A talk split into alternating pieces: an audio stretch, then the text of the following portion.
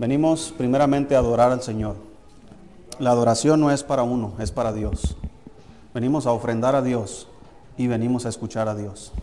Entonces, si usted no viene con estos propósitos, usted está viniendo de una manera equivocada a la iglesia. Entonces, el Señor nos pide no dejando de congregarnos, como algunos tienen por costumbre. Hay cristianos que tienen una batalla con esto de, dejar de congregarse y, es las consecuencias de, esa acción, hermanos, son, son muy eh, difíciles. Por eso el Señor nos manda, hermanos, estar siempre creciendo, siempre estar aprendiendo, siempre estar buscando al Señor. Y Él nos dio la iglesia para ese propósito. La iglesia eh, es del Señor, Él es la cabeza de la iglesia, Él se reúne con su iglesia eh, cada vez que se congregan, Él está en medio de nosotros. Hermano, mire, es, un misterio esto. Yo no, eh, yo no puedo ver al Señor Jesucristo pero Él me dice que Él está aquí. Y la presencia de Dios en la iglesia hace la diferencia. No mi presencia, no su presencia. Pero cuando Él nos dice, yo voy a estar ahí, quiero que vengas, es porque Él quiere hacer algo especial en su vida.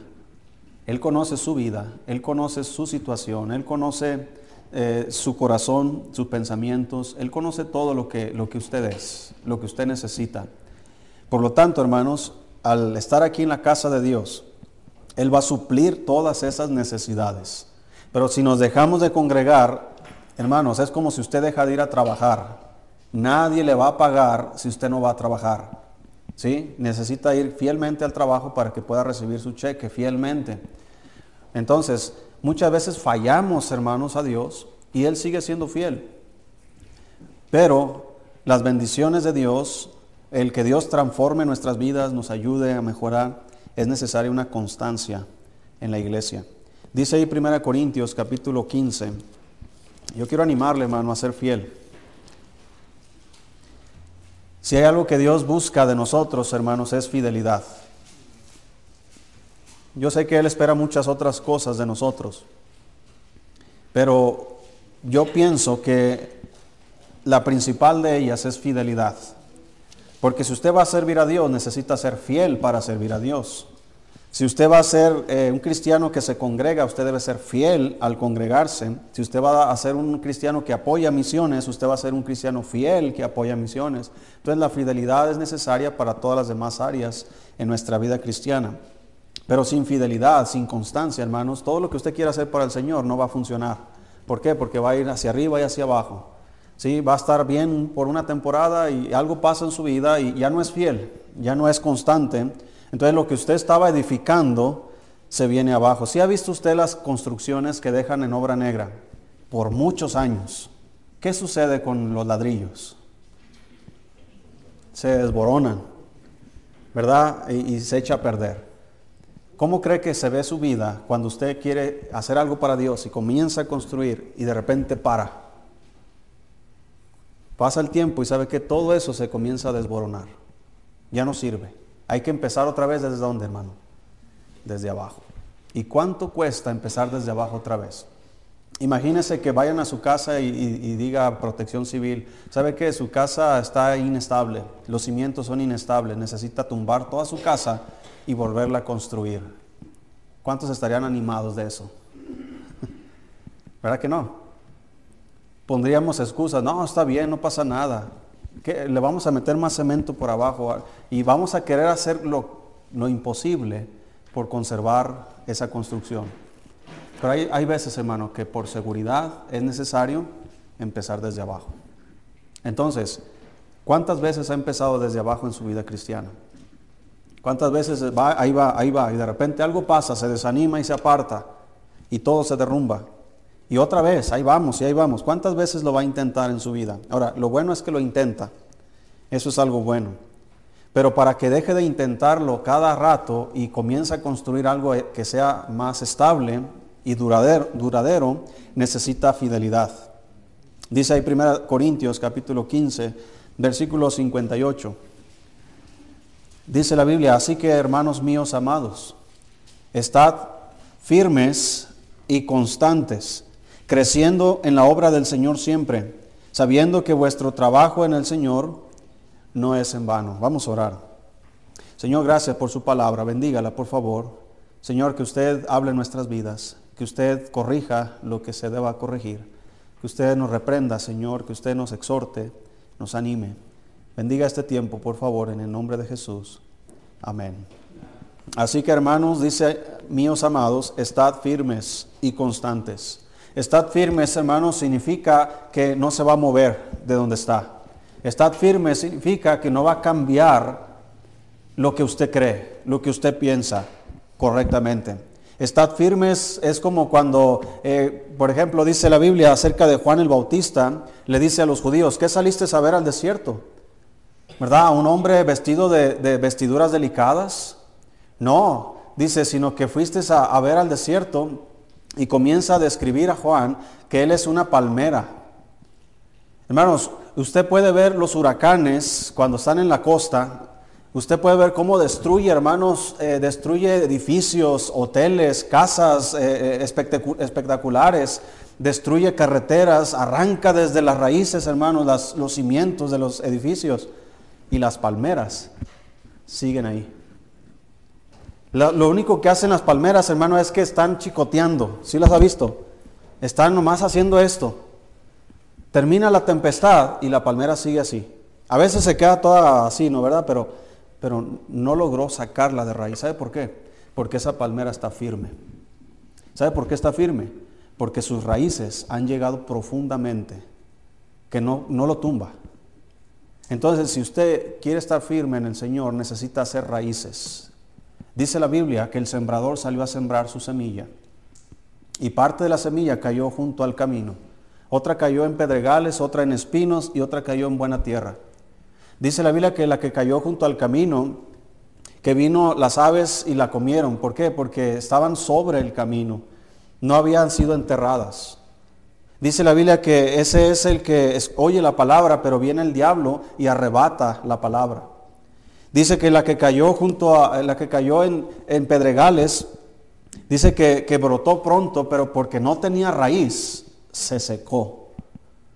Y ese es el que, dice la Biblia, el que oye la palabra de Dios, pero después viene una, eh, un problema, una necesidad y se desanima inmediatamente.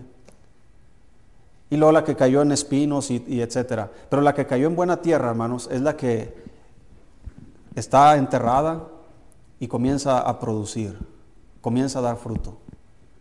Entonces, cuando, cuando algo no, no se enraiza, o no, ¿cómo se dice la palabra? arraiga, pero cuando no echa raíces, cuando no, la raíz, hermanos, si usted puede ver, cuando usted está sacando, está limpiando su patio, hay plantas que usted las agarra inmediatamente, las saca. ¿Por qué? Porque están sobre la arena nada más. Pero hay plantas o árboles, hermano, que usted tiene que hacer un, hoyo profundo para poder sacarlas. ¿Por qué? Porque estas buscan las profundidades. Es lo que hacen las palmeras. Las palmeras no se van hacia los lados, las palmeras van hacia abajo siempre. Es como el iceberg. Usted puede ver la punta del iceberg, pero ¿cómo está abajo del agua, hermanos? ¿Verdad? Eh, eh, está, la mayoría está abajo. Así es la palmera. Entonces, Juan el Bautista era una palmera sacudida por el viento. Significa que, que, ese cristiano que está firme va a ser sacudido por el viento. Como dijo Jesucristo, cualquiera que me oye estas palabras y las hace, le compararé a un hombre prudente que edificó su casa sobre la roca. Y vinieron vientos y el río golpeó con ímpetu contra la casa y no cayó entonces Dios no promete cero problemas. Dios no promete que usted va a estar todo bien y que siempre va a ser exitoso, famoso y rico y próspero y que nada, ningún problema le va a venir. No, Dios no promete eso. Dios dice, quiero que me escuches, quiero que sigas mis palabras y las hagas.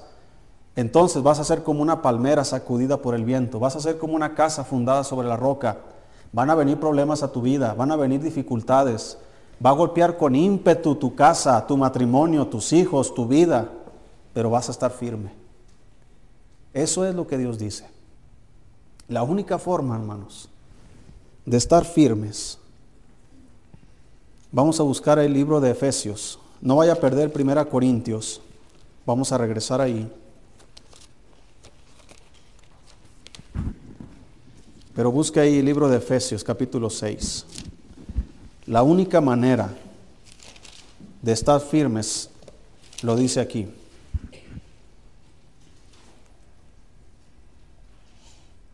Si estamos ahí, hermanos. Dice versículo 10, por lo demás, hermanos míos, fortaleceos en quién? En el Señor y en el poder de su fuerza. Vestidos de toda la armadura de Dios para que podáis estar qué? Firmes contra las acechanzas del diablo. Porque no tenemos lucha contra sangre y carne. Su problema no es su esposo, su esposa, sus hijos o su patrón, sino contra principados, contra potestades, contra los gobernadores de las tinieblas de este siglo, contra huestes espirituales de maldad en las regiones celestes. Por tanto, tomad cuánta armadura, hermanos. Toda la armadura de Dios, para que podáis resistir en el día malo. Y habiendo acabado todo, Está, imagínese la palmera en el día malo, cuando está pasando el huracán y la está sacudiendo para todas partes. Se dobla, pero no se quiebra. El viento golpea, hermanos, el agua golpea, pero sigue firme. ¿Por qué? Porque ha obtenido su firmeza de la profundidad de su raíz. Así que la única manera, hermanos, en la que usted y yo podemos estar firmes Número uno es fortalecernos con el poder del Señor Jesucristo. Usted y yo no podemos por nuestras propias fuerzas. Necesitamos al Señor. Entonces, fortaleceos en el poder del Señor, en el Señor y en el poder de su fuerza. Y debemos vestirnos de la armadura de Dios para que podáis estar firmes contra las acechanzas del diablo. El diablo nos acecha, hermanos, como león rugiente, anda buscando a quien devorar. Está buscando una oportunidad, por más pequeña que sea, para devorar su vida, devorar su matrimonio, devorar su familia, devorar todo lo que pueda devorar. Está buscando una oportunidad. Pero el cristiano que está firme, va a venir el diablo y va a golpear su vida, pero el cristiano va a seguir firme, va a seguir parado, va a seguir hacia adelante. Necesitamos toda la armadura de Dios para que podáis resistir en el día malo. Todos tendremos días malos, todos. Pero no todos están firmes en esos días. Hay cristianos que algo pasa en sus vidas y se desploman, se desaniman, dejan de estar firmes, dejan de ser fieles, dejan a Dios, dejan la iglesia, dejan la Biblia, dejan sus principios, porque algo alteró su vida. Pero el cristiano que está firme en el Señor, una vez que pasa el día malo, sigue firme.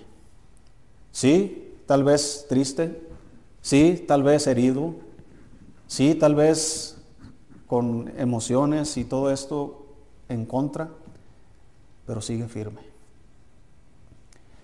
Dice el versículo 14, estad pues que una y otra y otra vez el Señor nos dice lo mismo, estad firmes ceñidos vuestros lomos con la verdad y vestidos con la coraza de justicia y calzados los pies con el apresto del Evangelio de la paz, sobre todo. Tomad el escudo de la fe que, con que podáis apagar todos los dardos de fuego del maligno y tomad el yelmo de la salvación y la espada del Espíritu, que es la palabra de Dios. Hermanos, el, Señor nos dice, debemos ponernos toda la armadura de Dios, pero cambia las palabras al decir, sobre todo. Como cuando dijo, sobre toda cosa guardada, guarda tu corazón. Lo que está diciendo es, mira, todo lo que para ti es valioso, quiero que sepas que hay algo más valioso, es tu corazón. Sobre toda cosa guardada, guarda tu corazón, porque de él mana la vida. Por eso dice, dame, hijo mío, tu corazón, y miren tus pasos o tus ojos por mis caminos. Entonces está diciendo el Señor, sé firme, necesitas de mí, necesitas mi poder, el poder de mi fuerza, necesitas la armadura de Dios para que puedas estar firme contra el diablo y sus acechanzas, para que puedas estar firme en el día malo. Necesitas la armadura de Dios, necesitas el escudo de la fe, necesitas la, la espada del Espíritu. Y no quiero explicar todo lo que significa esto, hermano, pero al menos dos cosas sí podemos comprender. El escudo de la fe. Cuando Pablo está describiendo la armadura de, de la armadura de Dios, él está observando la, armadura de los soldados romanos. Él no está observando lo que usan los soldados hoy día. chalecos antibala y todo eso, no. Él está diciendo, ponte eh, eh, el yelmo, ese casco que se ponen en, la cabeza, ponte eh, ceñidos vuestros lomos, ¿sí? esa, esa falda que se ponían de, de metal que cubría esa parte de su cuerpo, los pies, el calzado que llevaban, pero el escudo de la fe, él lo compara con el escudo de los soldados. Era un escudo que cubría todo el cuerpo. No era un escudito chiquito que nomás traían aquí en la mano. Era un escudo, hermanos, que cubría todo. Inclusive en el Antiguo Testamento, usted puede ver, hermano, que por ejemplo Jonatán tenía un escudero y tenía alguien que estaba con las espadas y todo esto eh, eh, cargando. Entonces había alguien que protegía las espaldas y protegía el frente. Pues el escudo de la fe, hermanos, protege totalmente al soldado. El escudo de la fe apaga todos los dardos de fuego del maligno. El, maligno, hermano, está con su, con su arco, prende las flechas y las lanza contra ti. Tentaciones, problemas, necesidades, cosas que él sabe que te van a afectar y las lanza contra ti. Si tú no tienes fe, si, tú no tienes el escudo de la fe, va a dar en tu corazón, va a dar en tu mente, va a dar en tus finanzas, va a dar en tu matrimonio, va a dar en tu vida, va va a dar en tu salud inclusive y vas a ser derribado. Así que sobre todo, dice el Señor, tomad el escudo de la fe. ¿Cómo es el escudo de la fe? ¿Cómo lo obtengo? los discípulos le dijeron al Señor, aumentanos la fe. Yo pienso, danos un escudo más grande. Muchos cristianos traen un escudito así, hermanos, un cuadrito de madera ahí nomás. y creen que con eso la van a armar contra el diablo. Y hay áreas en tu vida donde tú dices, inclusive nos atrevemos a decir, y es malo hacer esto. No, a mí no me va a pasar. No, el diablo contra mí no puede. No, espérate. Si no tienes escudo, el diablo puede todo contra ti, contra mí.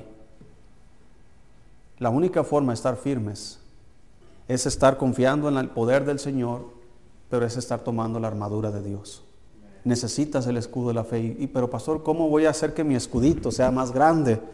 El Señor dice, la fe viene por el oír y el oír por la palabra de Dios. ¿Quieres estar firme? ¿Cuánto tiempo pasas en la Biblia? ¿Cuánto tiempo lees tu Biblia? ¿Cuánto tiempo estudias la Biblia? Ahí es donde va a radicar tu firmeza. Cualquiera que me oye estas palabras y las hace, le compararé a un hombre prudente que edificó su casa sobre la roca. ¿Cuánto firmeza quieres en tu vida? Depende cuánta lectura tienes de la Biblia. Cuánta firmeza quieres en tu matrimonio depende cuánta lectura tienes en tu vida. Y no solamente es leer por leer, porque la Biblia dice, no debemos ser oidores, sino que hacedores de la palabra de Dios. Por eso debemos tomar la espada del Espíritu, que es la palabra de Dios. El escudo nos defiende, pero la espada, hermanos, es una espada que, que contraataca al enemigo. Usted puede ver a Jesucristo cuando fue tentado por el diablo, hermanos. Él estaba ayunando y orando a su Padre. Y luego llegó el diablo con sus tentaciones. Jesucristo tenía hambre y ¿qué le dijo el diablo? Si eres Dios, di que esas piedras se conviertan en pan, porque escrito está. Y el diablo comenzó a usar la Biblia. Pero el diablo, hermanos, es mentiroso. Va a agarrar la verdad y ¿sabes qué va a hacer? La va a torcer a su conveniencia. Y hoy día hay tantos cristianos que, no son firmes porque, hermanos, no han tomado, dice la Biblia, como dice aquí, ceñidos vuestros lomos con la verdad. No se han amarrado los pantalones, como decimos, con la verdad. Todavía andan fluctuando sobre lo que creen o no creen.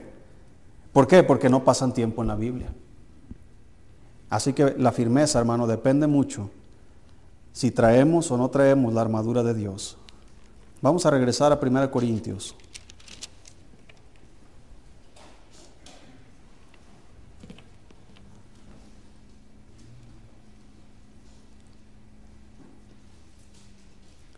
Dice la Biblia, así que hermanos míos amados, estad firmes y qué?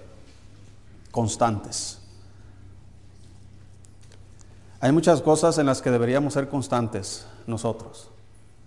Mire hermano, hay cosas que para que puedan funcionar necesitan ser constantes.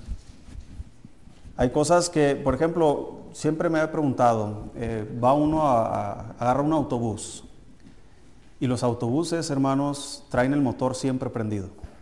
No llegan y lo apagan, siempre está prendido. ¿Por qué?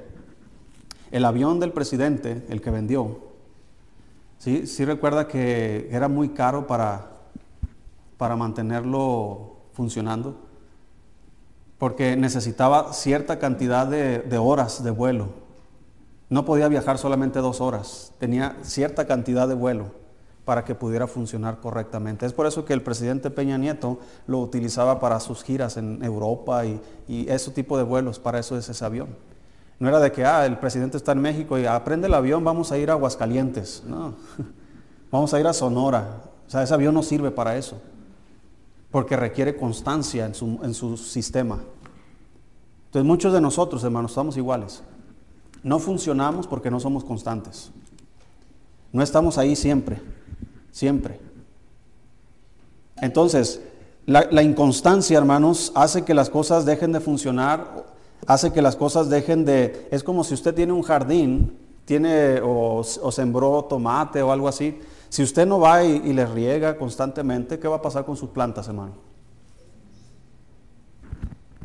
No, no, se va a poner a orar por sus plantas, ¿verdad? Oh Dios, que, que, mis, que mis tomates crezcan. Dice Dios, pues ahí están las leyes, si no le echas agua no van a crecer. No, ay, Señor, es que tengo fe que mis tomates van a crecer solos. No, no depende de fe, depende de agua. Necesitas levantarte, agarrar un bote y echarle agua a tu planta porque si no se va a secar.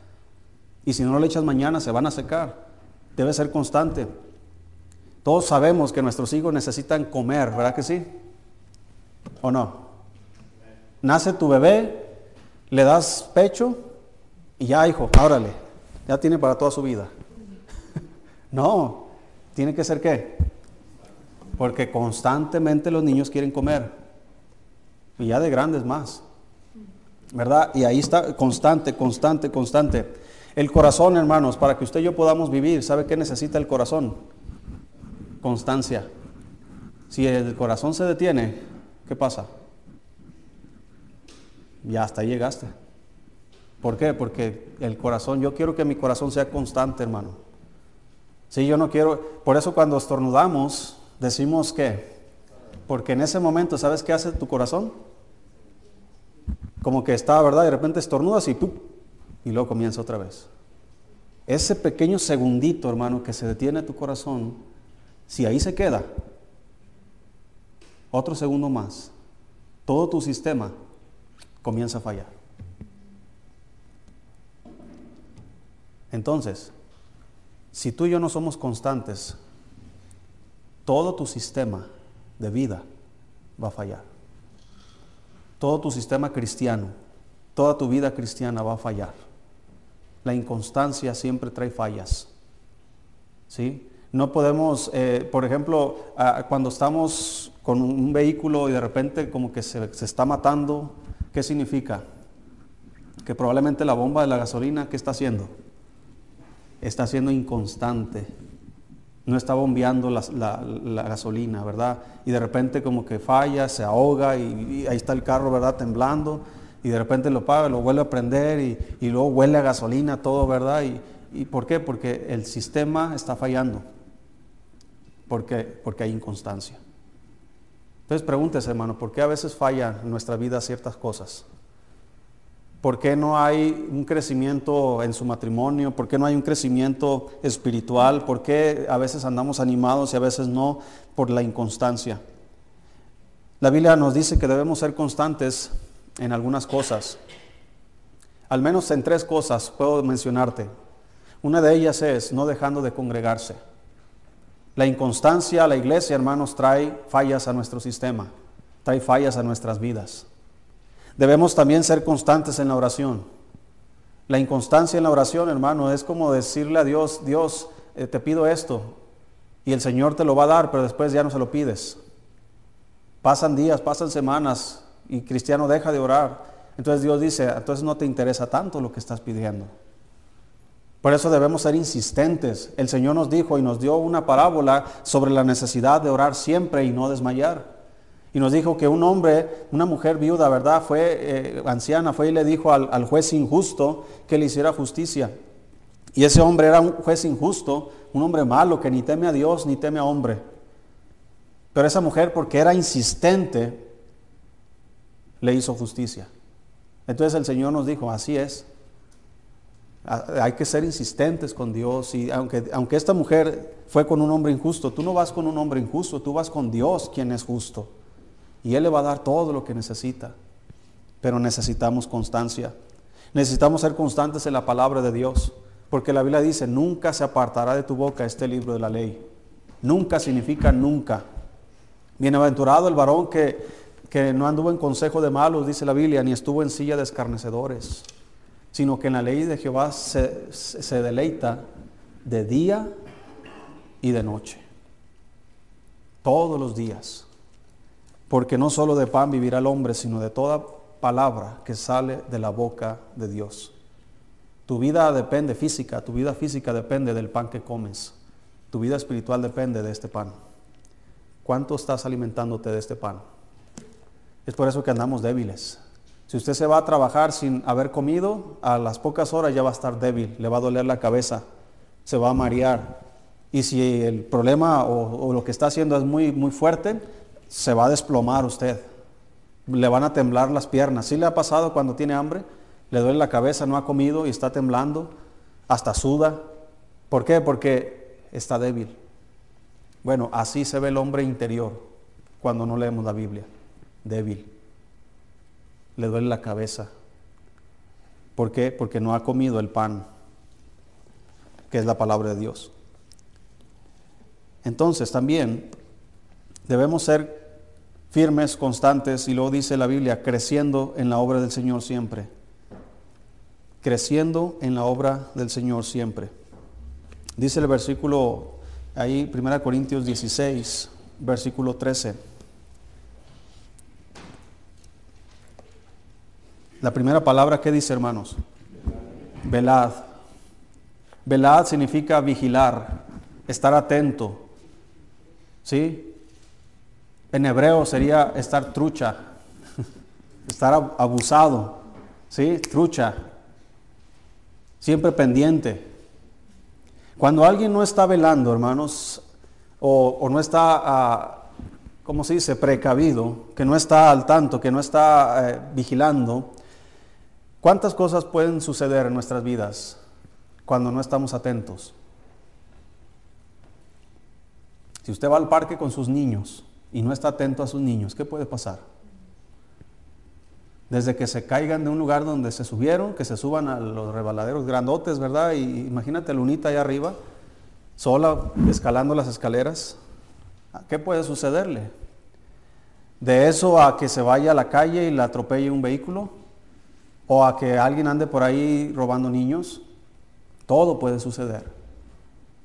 Pero ¿qué puede evitar todos esos problemas, hermanos? Vigilar. Ahora, si usted no está vigilando su vida espiritual, ¿qué puede suceder? El diablo anda alrededor buscando a quien devorar. ¿Sabe? Esa escena, imagínese si usted ha visto documentales de leones cuando están cazando. El león está ahí escondido, está observando a la manada. ¿A quién cree que va a casar, hermanos? Al que está qué? Distraído. Si ha visto cuando están los venados o no sé, las gacelas, están tomando agua y están con sus orejitas. Toman y luego se levantan y están con los ojos pelones. Y voltean a ver así para todos lados. ¿Por qué? ¿Están qué? Están vigilando, están alertas. Lo que Dios dice, mira, esa gacela tiene que tomar agua, tiene que comer, tiene que procrear, ¿verdad? Y ahí anda la mamá con sus, con sus eh, no sé cómo se llaman, sus becerros, ¿verdad? Y, y andan ahí vigilando siempre, atendiendo, ¿verdad? A dónde están sus crías. ¿Por qué? Porque sabe que el león anda ahí, acechando. Pero nosotros, hermanos, somos a veces tan... Por eso es que el Señor nos compara como una oveja, porque las ovejas son tontas. Sí, perdónenme la, la expresión, pero las ovejas son tontas. ¿Qué significa? Que las ovejas les vale. Allá andan tragando donde sea. Se van a donde está en mayor peligro. Dios no les dio unas orejas como las gacelas. Al contrario, a veces la lana les ¿qué? Ahí están con nada más así viendo. ¿Por qué? Porque así las hizo Dios a las ovejas y nos compara con ellas. Por eso es que Dios dice, les voy a dar un pastor. Porque el pastor está, todas las ovejas ahí en, el campo están comiendo y el pastor está vigilando, está observando, ve que viene una manada de coyotes o un lobo o un oso. ¿Y qué hace el pastor? Ahuyenta, ¿verdad? a, todo eso. Por eso es que a los falsos profetas Dios les llama lobos rapaces que vienen con falsas enseñanzas. Entonces de repente llega un hermano aquí con una enseñanza incorrecta, el pastor debe vigilar y decir, ¿sabe qué hermano? Eso está incorrecto. La Biblia dice esto. ¿Por qué? Porque de ahí se desvían de la doctrina. Y al estar desviados de la doctrina comienzan, hermanos, eh, lo voy a decir así, la doctrina sana te da una vida sana. Entonces la, doctrina incorrecta te da una vida qué? Incorrecta. Entonces, mediten eso. Si la doctrina que estamos siguiendo es una doctrina torcida, ¿cómo cree que va a ser su vida? Va a estar torcida. Pero si es una doctrina correcta, la doctrina de Dios, vamos a poder seguir una vida recta, conforme a los principios de Dios. Pero si no estamos vigilando esas cosas, mire, yo le recomiendo que si usted no tiene esa prudencia, ese discernimiento para discernir las doctrinas y todo esto, no se meta al Facebook, hermanos, o al YouTube a ver cualquier tonto ahí predicando.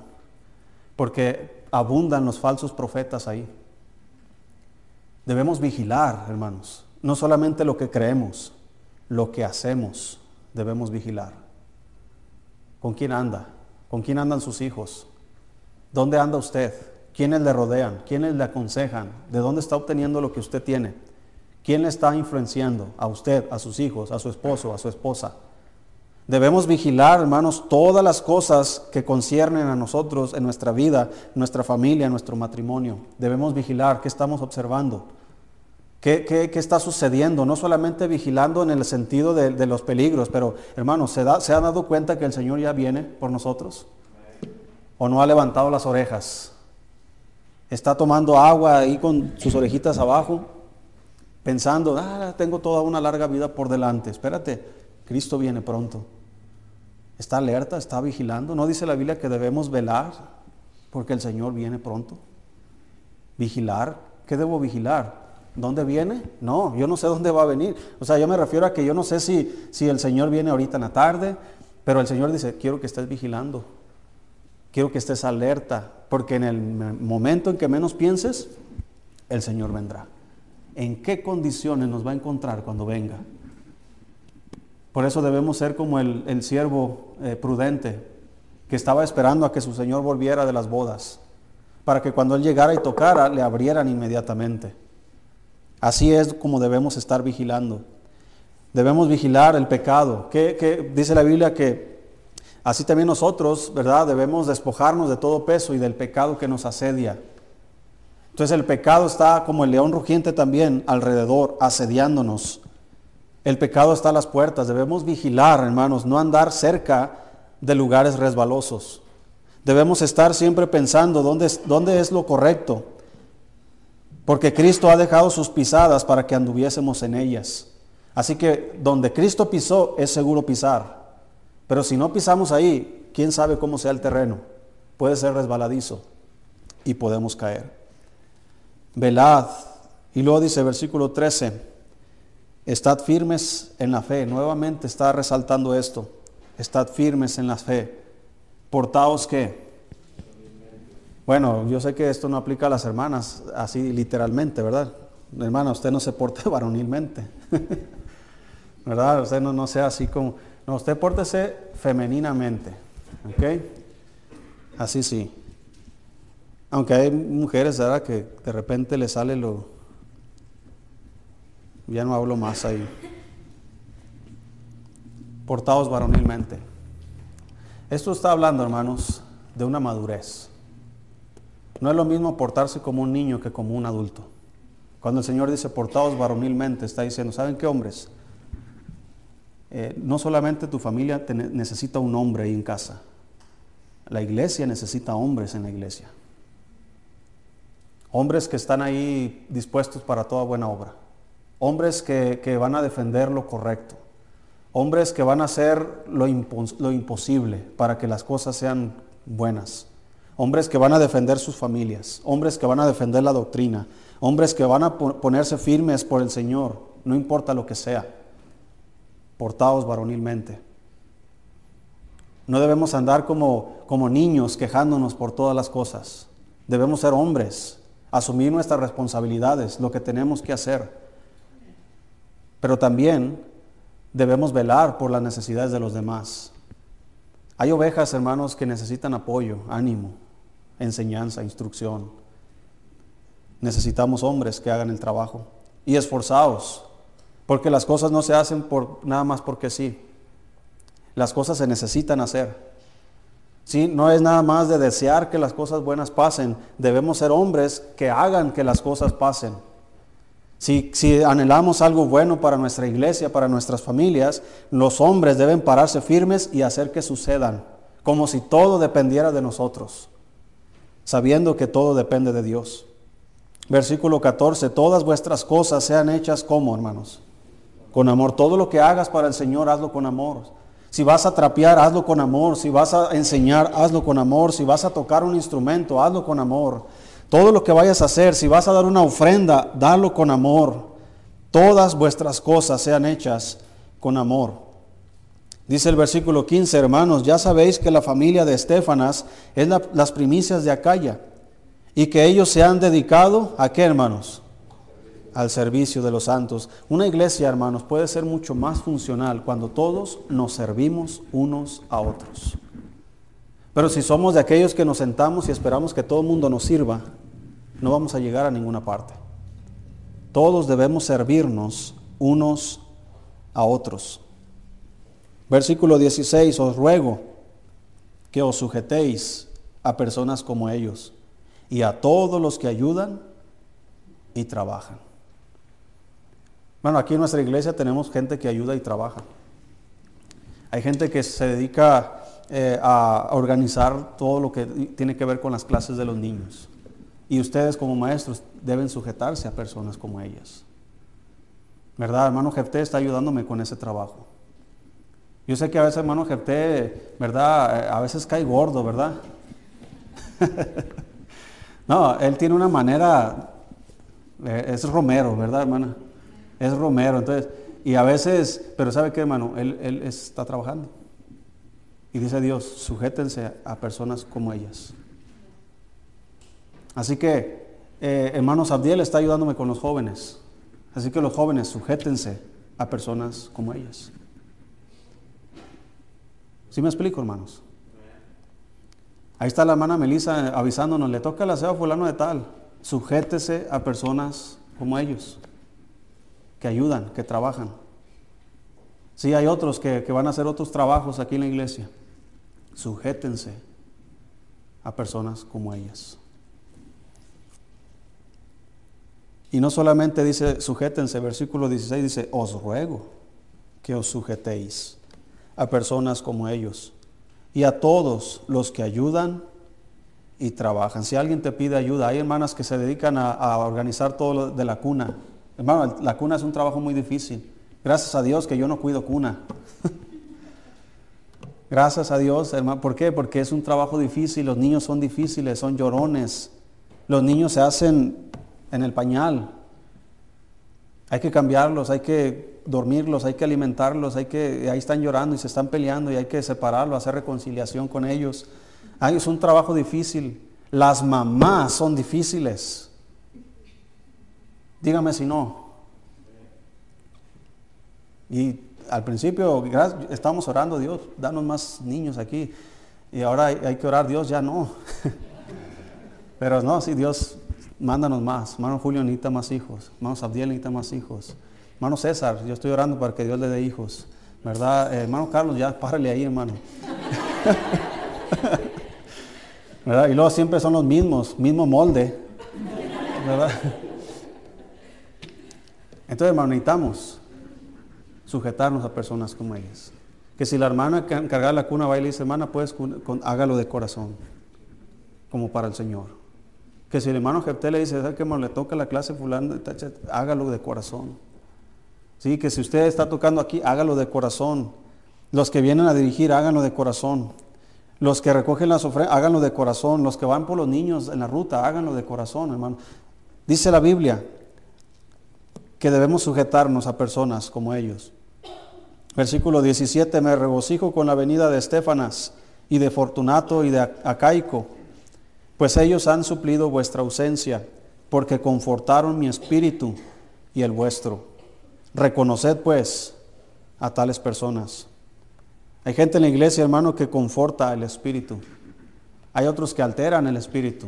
No sea usted de ellos, aquellos que alteran. Que ya está tranquilo alguien, es como si ha visto usted, hermano, cuando el chavo del 8 estaba en Acapulco. Sí, sí, recuerda. Que la chilindrina estaba haciendo su castillo de arena y el chavo se enojó. ¿Y qué pasó por ahí? Pateando el castillo de arena. ¿Así recuerda? Pues todos hemos visto esa película, ¿verdad? No sea de esos, ¿verdad? Porque aquellos que confortan el espíritu animan, edifican, levantan a, los demás. Dice ahí, hermanos, versículo 19, las iglesias de Asia os saludan, Aquila y Priscila, con la iglesia que está en su casa, os saludan mucho en el Señor. Os saludan todos los hermanos, saludaos los unos a los otros con ósculo santo. Yo, Pablo, que escribo esta salutación de mi propia mano. Y escuche esto, hermano.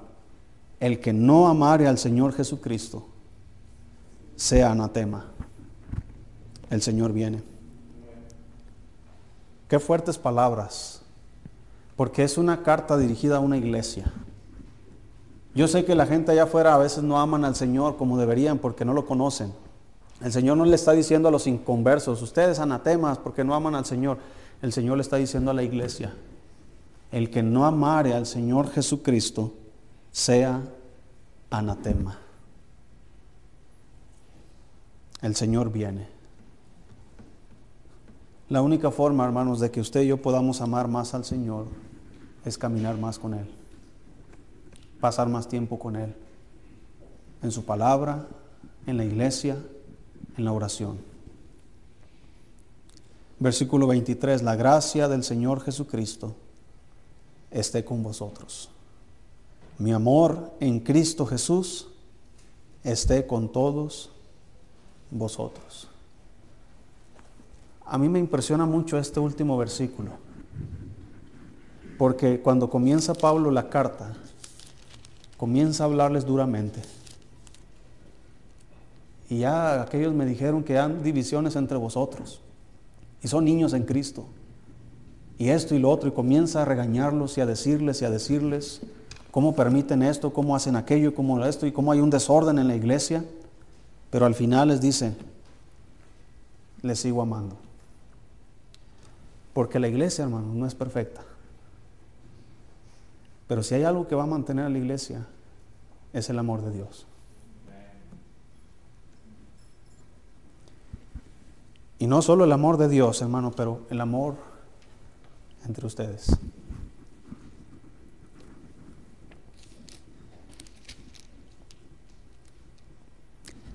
Y esta advertencia, el Señor viene.